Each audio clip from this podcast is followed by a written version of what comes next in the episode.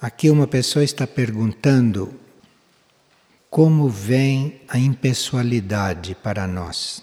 Como é que surge a impessoalidade? Enquanto nós passamos a maior parte do tempo esquecidos que somos uma alma e que somos um espírito, continuamos personalistas. Nós continuamos sendo pessoais com as pessoas e conosco.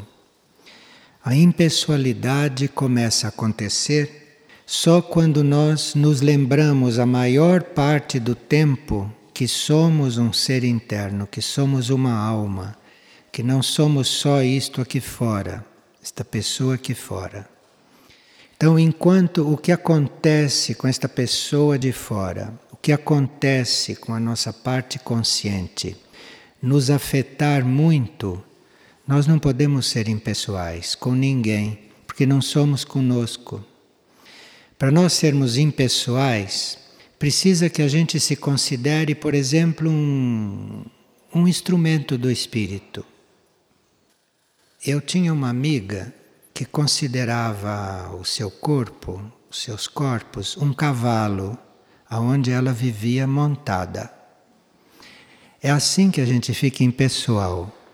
Porque se tudo o que acontece com o cavalo, com os corpos, com a personalidade, com o ego, se tudo o que acontece com isto, você se envolve, você continua pessoal, porque isto é uma qualidade dele, ser pessoal. Ser pessoal quer dizer ser separado. Isto é personalismo. Então, enquanto você se considera uma pessoa, um, um ego, quando você se lembra daquilo que você sente, quando você fica muito impressionado com aquilo que você sofre, quando você fica muito envolvido com estas coisas que te abalam, com esses conflitos mentais, emocionais, você não pode ser impessoal. Porque isto tudo gera personalismo. Então precisa que a maior parte do tempo você não se ocupe disto. Mas a ponto de se um corpo teu está sofrendo alguma coisa, você fique num outro ponto, fique cuidando de outra coisa, deixe ele sofrer, porque isso é problema dele. E mesmo coisas mentais, sabe? Mesmo coisas emocionais, emocionais principalmente, são aquelas que mais nos personalizam, são aquelas que mais impedem que você esteja à vontade, esteja livre com todas as pessoas.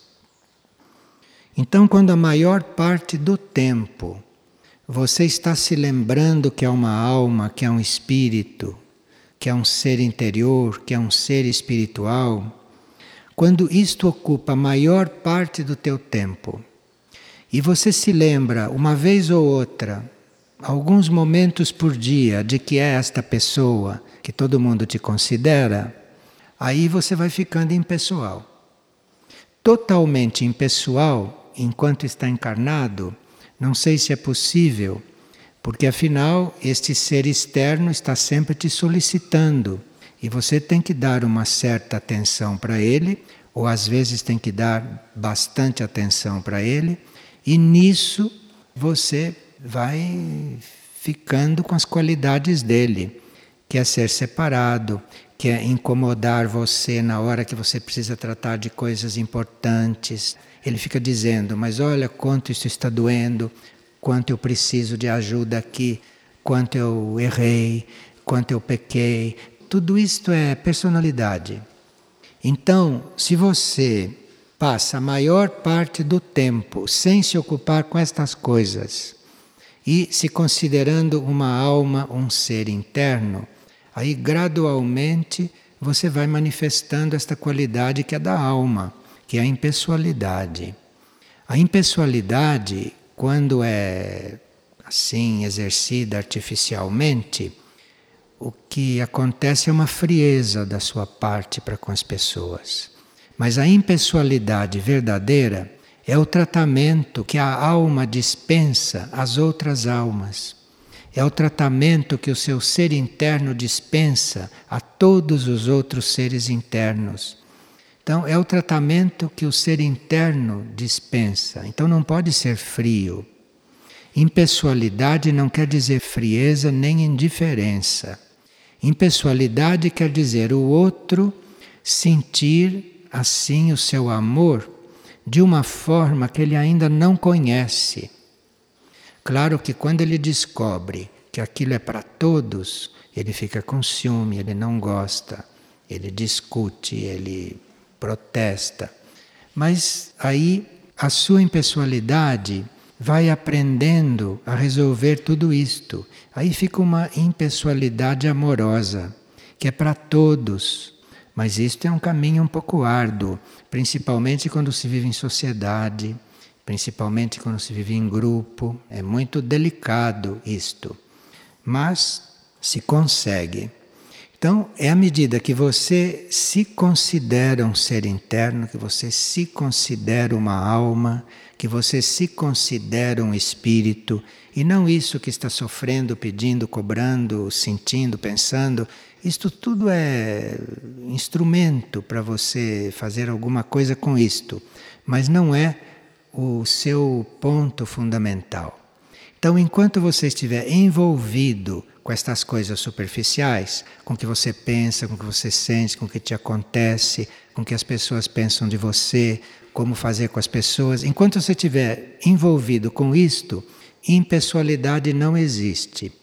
Você vai dá mais amor para um do que para outro. Todas estas coisas que acabam em grandes decepções. Então, a impessoalidade é uma coisa da alma e só você se considerando seriamente uma alma é que você pode fazer ligação com esta qualidade e começar então depois a canalizá-la e a transmiti-la para os outros. Então não deve se preocupar em ser impessoal, porque senão você vai ser impessoal mentalmente e os outros vão achar que você é frio. Então a impessoalidade não é com a mente, não. A impessoalidade é uma coisa que flui, vem da alma e não faz mal para ninguém. Pelo contrário, só valoriza aqueles que nunca são amados, por exemplo aqueles que não têm um contato bom, sadio com as pessoas, com os outros seres, a impessoalidade resolve tudo isto. Você tratando os outros impessoalmente, eles compreendem muito mais que você está sendo sincero. Do que você coloca ali coisas pessoais, eles sempre acham que você está querendo alguma coisa deles. Compreende? Então a impessoalidade evita que eles pensem isto de você. Quando você age pessoalmente, sempre vem um interesse na tua ação. Então prejudica a tua ação, limita a tua ação, porque parece que é por interesse. E a única forma de não parecer que é por interesse é com a impessoalidade. Aí não tem perigo. Porque com impessoalidade você age com os outros e, seja qual for a resposta, você não sai daquela linha. Então você está lidando com uma pessoa impessoalmente. Seja qual for o comportamento dela, seja qual for a resposta, seja o que for que venha dele, você continua como você tem que ser. Isto é impessoalidade. Agora, se isso não existe, o outro reage de uma certa forma, o outro tem alguma reação, você já muda a sua linha. Não tem por que mudar a sua linha. Você pode mudar é o modo de tratá-lo, se ele está sinalizando que tem que ser tratado de outro jeito, mas a sua linha, se ela é impessoal, não tem o que mudar. Isto é uma coisa que vem de dentro, que vem gradualmente mas à medida que nós não nos consideramos quem somos. Vocês notaram que no caminho espiritual, em certos casos, até se propõe para as pessoas para elas mudarem de nome.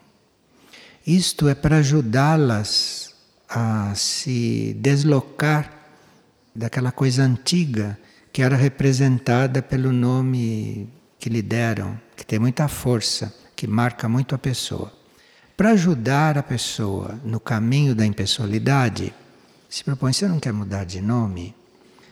E tem pessoas que levam um susto, dizem, como? Porque elas estão tão acostumadas com aquele som que até levam um susto. Assim, como vou fazer com outro nome? Mas aí, passado esse primeiro susto, elas mudam de nome e veem que alguma coisa mudou, alguma coisa se deslocou. E uma pessoa pergunta se ela deve ir a videntes, porque os videntes às vezes nos indicam algumas coisas.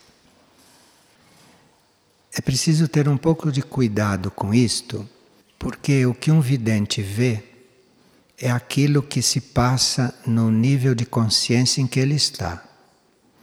Então, se ele está num nível de consciência acima do seu, ele pode dizer coisas que para você sejam até indicações evolutivas. Mas se ele não está no nível de consciência da sua alma, se ele está em outros planos, como no mental ou no astral, tudo aquilo que ele vê para você serve bem pouco ou não serve. Porque a sua referência não é o plano mental e nem o plano astral e nem o plano etérico, que é onde os videntes vêm. A sua referência não está nesses planos. A sua referência está nos níveis espirituais.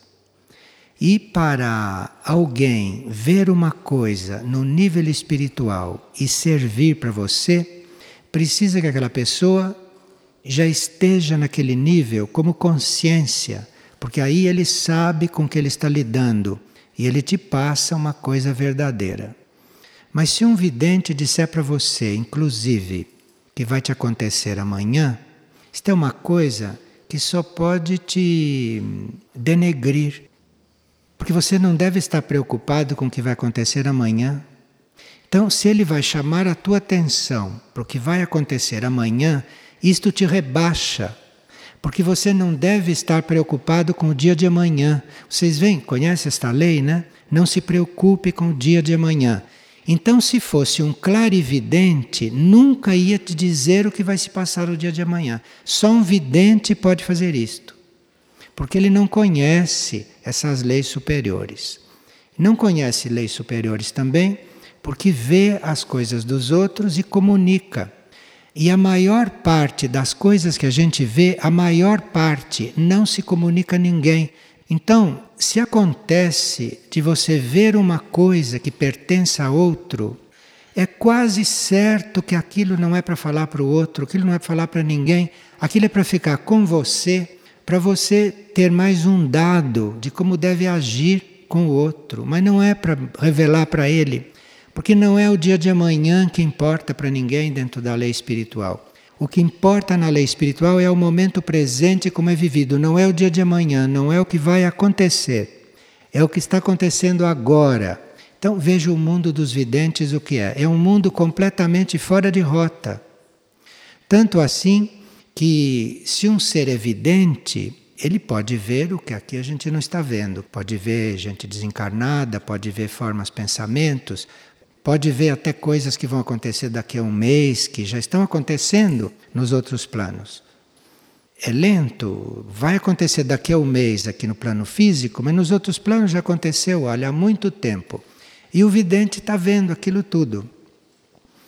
E se ele não tem evolução, ele vai falando tudo o que ele vê. Vocês imaginam quanto desastre ele produz, provoca?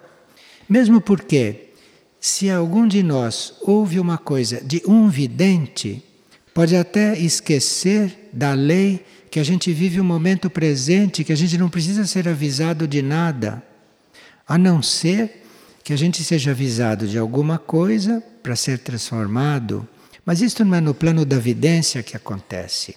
Isto é no plano de, um, de uma comunicação mais interna, de uma visão mais interior, não a visão do vidente, que é no mental, no emocional ou no etérico. Agora, clarividente já é outro grau. de ver fora do plano físico. O clarividente, quando vê, ele tem uma luz que interpreta aquilo para ele. Então, um vidente que vê um desastre vai dizer que ele viu um desastre. Um clarividente, se vê um desastre, vai ver o que que produziu aquele desastre. E vai dizer para você: olha, cuidado com isso, que isto não está bem com você. Ele nem fala em desastre. Compreende o que é um clarividente? Então ele diz: olha, cuidado, aqui tem uma coisa, posso te dar uma sugestão? E ele viu um desastre. Mas aqui tem clarividência, quer dizer, aqui tem uma visão um pouco maior, um pouco mais trabalhada, um pouco mais positiva e que pode até ser útil. Agora, nem todo clarividente também pode ter uma formação que possa manifestar a você o que ele está vendo na clarividência dele. Se ele tiver uma certa formação interna, então ele pode ajudar muito, mas não no nível da clarividência, porque isto não basta. Ele pode ajudar se ele tiver um conhecimento do teu ser interno e aí ajudar você a se informar a respeito daquilo que ele está percebendo em você internamente. Tem muitas pessoas que já estão num nível de consciência para compreender tudo isto, e estas pessoas geralmente não se interessam por videntes e também não se interessam por clarividentes. Porque hum, isto vem de dentro e realmente não deve ficar dependendo de outros que vejam. Porque mesmo um clarividente, diante da clarividência dele, ele está interpretando aquilo. Quando ele vai comunicar a você, ele coloca ali a energia dele. E no ele colocar a energia dele, já modifica o que ele viu. Só no modo dele comunicar, ele já modificou o que ele viu. Comunicou a você como ele viu. E de repente você teria visto diferente do que ele viu, a coisa sua. Então você talvez tivesse visto aquilo diferente dele. E você fica baseado numa coisa que ele viu à moda dele, dentro das limitações dele. Enfim, quando aparece um clarividente na nossa vida, ou um vidente na nossa vida, a gente agradece porque é uma pessoa como outra qualquer. E como uma pessoa como outra qualquer, pode ter aparecido no momento certo. Mas também pode ter aparecido por outros motivos e nós não devemos estar muito coligados com estas coisas. Ali está um ser, está uma alma, não um vidente, um clarividente. Porque isto começa a estimular coisas que vão acabar em vários enganos, ou que vão acabar em atraso em atraso do ponto de vista evolutivo. Veja, quando a gente está numa ordem de ideias de querer saber o que é mesmo, e aí você só vai saber isso internamente, dentro de você. Você está nesta ordem de ideias, você vai ver que esses videntes, esses clarividentes desaparecem não vem mais trazer nada para você do que eles viram. Agora, isto não quer dizer que você veja alguma coisa que não dê importância. Você vê e você tira suas conclusões. E se viu uma coisa que pode ajudar um outro, você, se for o caso, arranja a forma de passar aquilo para o outro. Mas isto não deve ser um hábito e nem uma obrigação, porque, repito, Quase tudo que você sabe, o que você vê, é em princípio para você. Não é para estar tá dividindo, não. Porque aquilo para você ajuda você a crescer. Aquilo te amplia. E é a sua ampliação que vai servir para o outro. Não é o que você viu, não. É a sua ampliação. Então você fica sabendo de uma coisa, aquilo é para você crescer para você aprender alguma coisa. E quando você cresceu e aprendeu, aí você vai ser mais útil para o outro, mas não tem nada a ver com aquilo que você viu. E geralmente, esses apressados que ficam dizendo tudo que vem, tudo que sabem, vai terminar que o ser interior do indivíduo se recolhe. E ele, com o tempo, fica vendo só o que a vidência dele mostra. Porque de dentro ele não vê mais nada. Isto é o resultado desta leviandade de se falar do que se sabe, do que se viu, do que se compreendeu, do que se aprendeu. É leviandade falar disto tudo, a não ser quando deve ser falado. E quando for para ser falado, precisa pedir muita luz para ver como fala, porque nunca é exatamente como você viu. Precisa ver como fala, porque você viu no grau que você tinha que ver. Mas para passar aquilo para um outro, aquilo tem que ser adaptado para o grau dele. Então, não é sempre não que é para estar transmitindo as coisas. As coisas são para nós crescermos em consciência. E crescidos em consciência, vamos agir muito melhor. Vamos ajudar muito melhor a todos. Agora, isto se falou dos videntes e dos clarividentes honestos. Agora, quem cobra, porque isso também está na pergunta da pessoa, quem cobra para dizer o que viu e o que sabe, aí é melhor ficar bem à distância.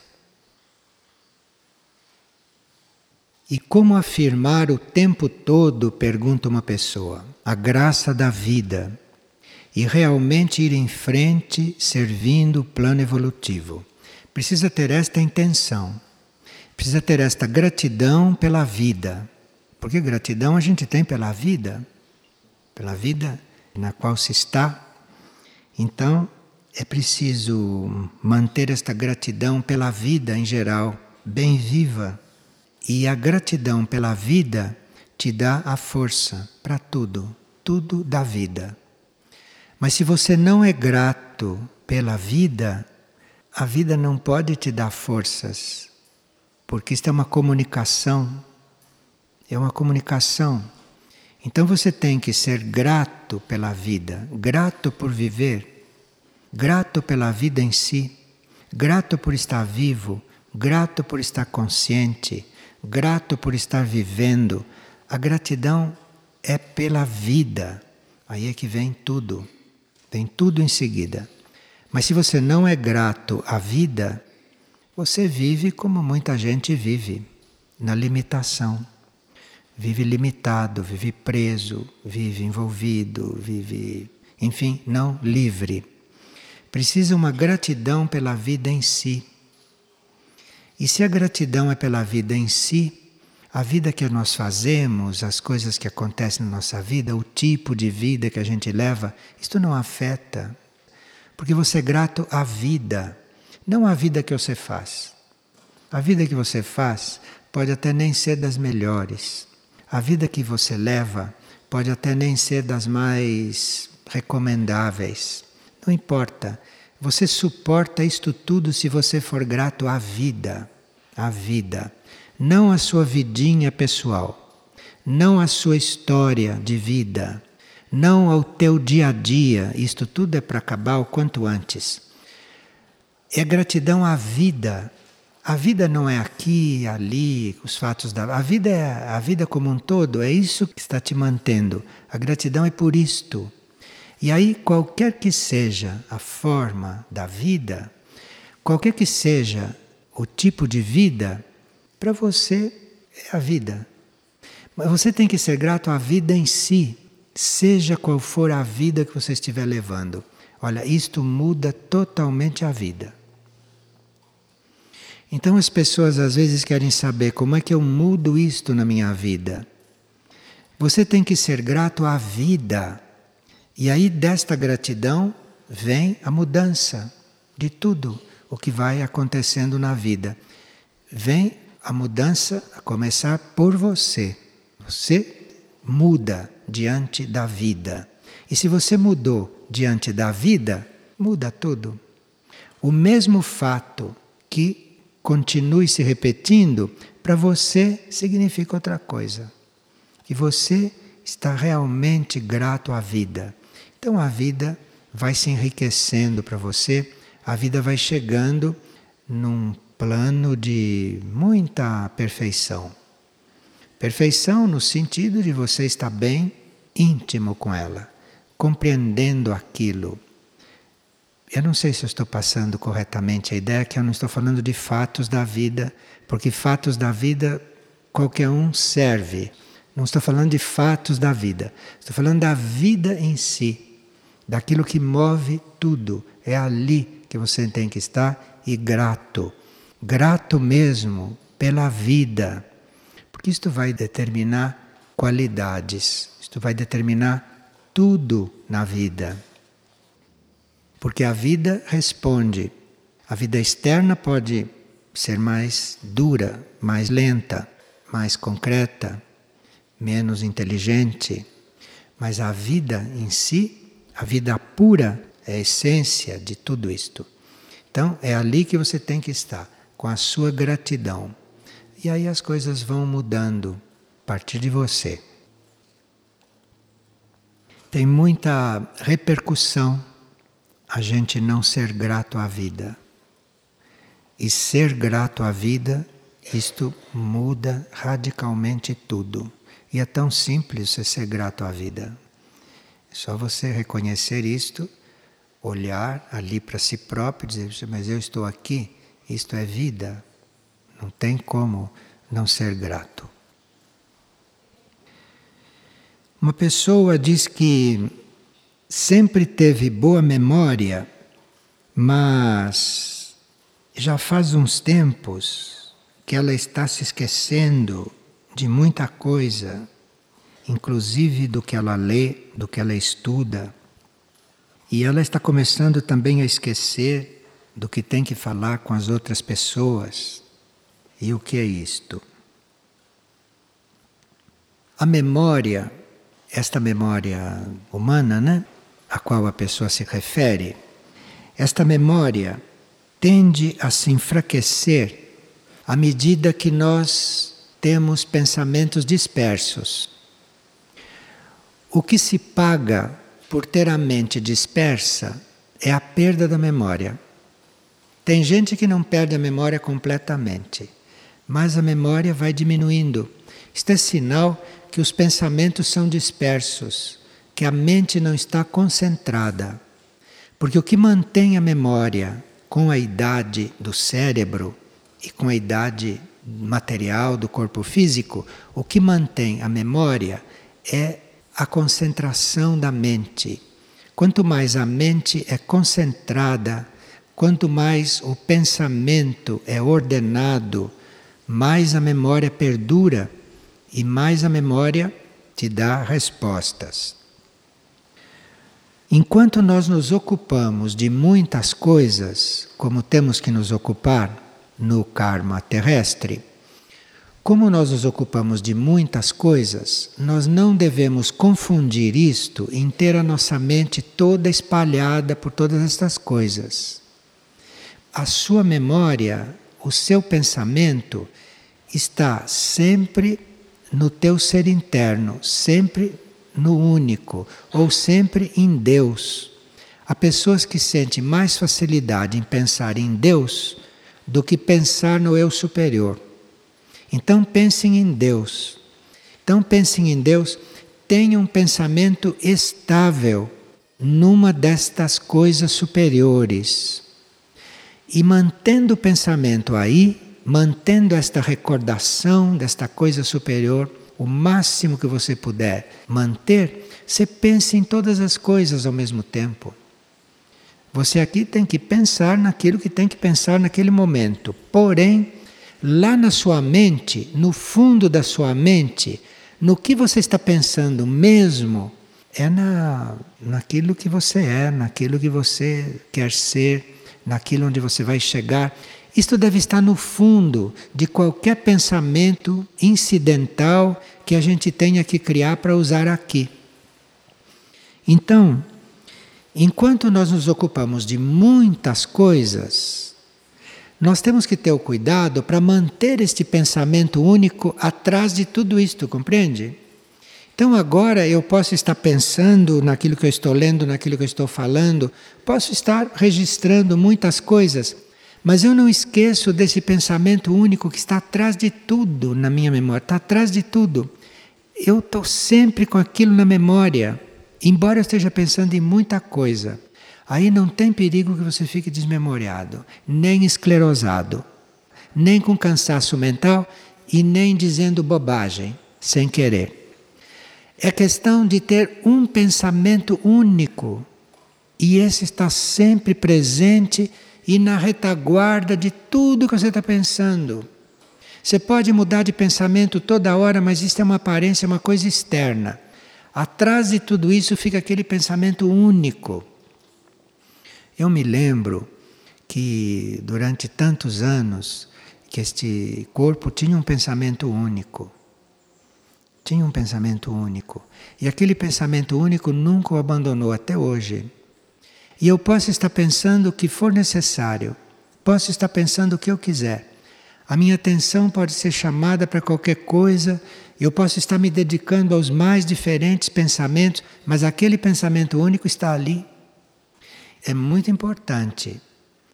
E isto é o que vitaliza a mente, isto é o que permite a mente atuar, funcionar até o fim. Agora, nós vivemos em um planeta kármico, todos nós somos imperfeitos e com tudo isto nós podemos ter problemas mentais. Então, não quer dizer que você faça tudo isto e não vá ter problemas mentais, porque você vive em um mundo kármico. Então a sua mente criou um karma. O seu cérebro criou um karma. O teu corpo físico criou um karma. E se há um karma com a mente, esta mente tem que equilibrar este karma.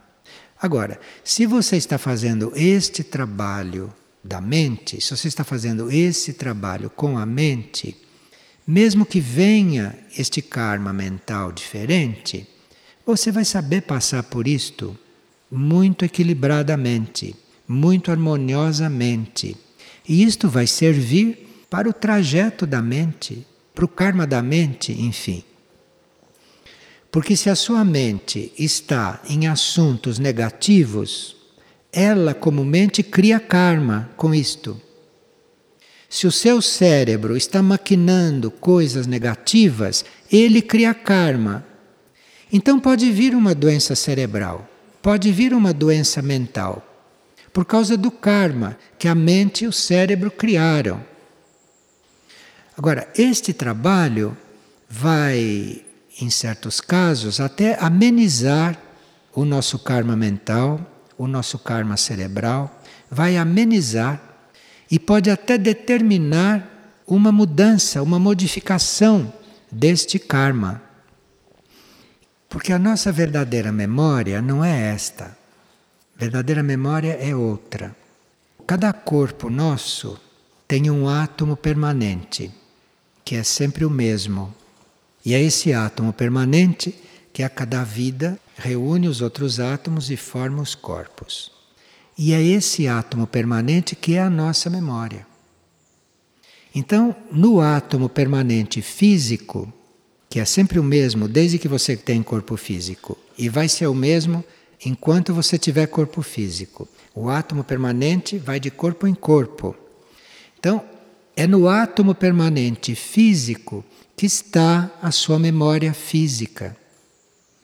E a sua memória física é muito mais ampla do que o que a sua memória humana se lembra desta vida. Você se lembra das coisas do físico, do que aconteceu nesta encarnação. Mas a sua memória física, o seu átomo permanente físico, tem registrado tudo de todos os corpos físicos que você teve. Percebe o que é memória? Não é isto aqui. Então, isto que a gente chama de memória não vai mais além de alguns anos atrás. Nem chega, por exemplo, na tua vida intrauterina. Não se lembra de nada. Dali para trás, não se lembra de nada. Então, isto não é memória. Quem está perdendo a memória, não se impressione, sabe? Cuide de outra coisa que quando olhar a memória voltou. Uma pessoa aqui pediu que a gente explicasse o pensamento da mãe, que é o pensamento do dia de hoje. O pensamento é o seguinte: não tens direito de julgar um homem a não ser que sejas capaz de fazer melhor o que ele faz. Este pensamento é muito claro, né? Porque se você está no mesmo nível dele ou no nível abaixo dele, você não tem nem como imaginar o que ele é, muito menos julgar. O que a mãe está dizendo é que você precisa ter chegado na mesma situação de um homem para poder compreendê-lo. Porque se você não passou, se você não realizou aquelas coisas que estão acontecendo com ele naquele momento, você não pode compreendê-lo. Você só pode compreender uma pessoa se ela estiver numa situação pela qual você já passou e a qual você já resolveu. Então, se você já passou por uma coisa e já resolveu aquilo, você pode compreender uma pessoa que está naquilo. Mas se ele estiver vivendo uma coisa que você nunca viveu, que você nunca passou e que você não resolveu, você não tem nem como avaliar o que ele está vivendo. Isto que a mãe quis dizer. Porque as palavras tem muitos planos de compreensão.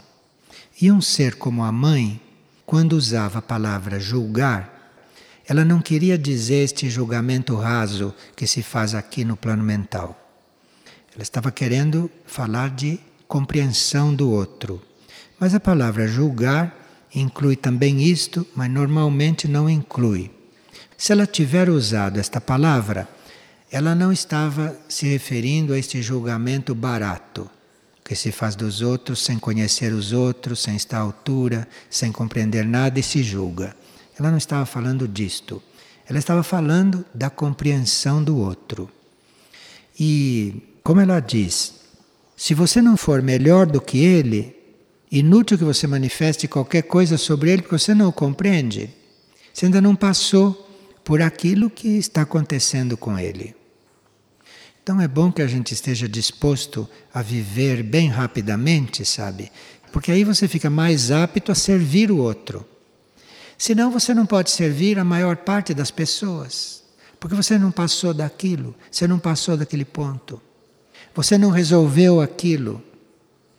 Então precisa que realmente a gente se entregue, que a gente se atire para passar pelo que tem que passar você se atire mesmo para passar por tudo que você tem que passar, porque isto é a forma de você lidar com o outro corretamente.